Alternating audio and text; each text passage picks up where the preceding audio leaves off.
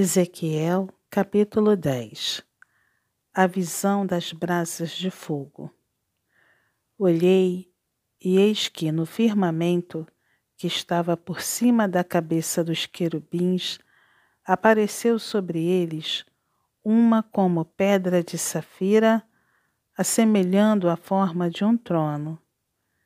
E falou ao homem vestido de linho, dizendo: Vai por entre as rodas até debaixo dos querubins e enche as mãos de brasas acesas dentre os querubins e espalha-as sobre a cidade. Ele entrou à minha vista. Os querubins estavam ao lado direito da casa, quando entrou o homem, e a nuvem encheu o átrio interior. Então se levantou a glória do Senhor de sobre o querubim, indo para a entrada da casa. A casa encheu-se de nuvem e o átrio da resplendência da glória do Senhor. O tatalar das asas dos querubins se ouviu até o átrio exterior, como a voz do Deus Todo-Poderoso quando fala. Tendo o Senhor dado ordem ao homem vestido de linho, dizendo: Toma fogo dentre as rodas, dentre os querubins. Ele entrou e se pôs junto às rodas.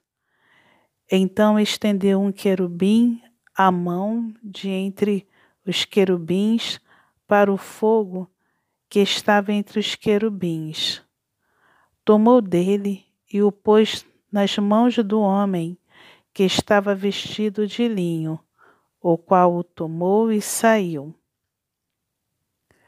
Tinham os querubins uma semelhança de mão de homem debaixo das suas asas.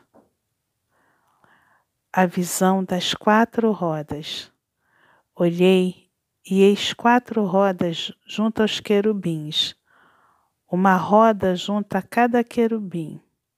O aspecto das rodas era brilhante como pedra de berilo. Quanto ao seu aspecto, tinham as quatro a mesma aparência. Eram como se estivesse uma roda dentro da outra. Andando elas, podiam ir em quatro direções e não se viravam quando iam. Para onde ia a primeira, seguiam as outras, e não se viravam quando iam. Todo o corpo dos querubins, suas costas, as mãos, as asas e também as rodas que os quatro tinham estavam cheias de olhos ao redor. Quanto às rodas, foram elas chamadas girantes, ouvindo eu. Cada um dos seres viventes tinha quatro rostos, e os rostos do primeiro era o rosto de querubim, e do segundo, rosto de homem, e do terceiro, rosto de leão, e do quarto, rosto de águia. Os querubins se elevaram. São estes os mesmos seres viventes que vi junto ao rio Quebar. Andando os querubins, andavam as rodas, juntamente com eles. E, levantando os querubins, as suas asas, para se elevarem de sobre a terra, as rodas não se separavam deles. Parando eles, paravam elas, e elevando-se eles, elevavam-se elas, porque o espírito dos seres viventes estava nelas. A glória de Deus abandona o templo. Então saiu a glória do Senhor da entrada da casa e parou sobre os querubins. Os querubins levantaram as suas asas e se elevaram da terra à minha vista. quando saíram acompanhados pelas rodas. Pararam à entrada da porta oriental da casa do Senhor.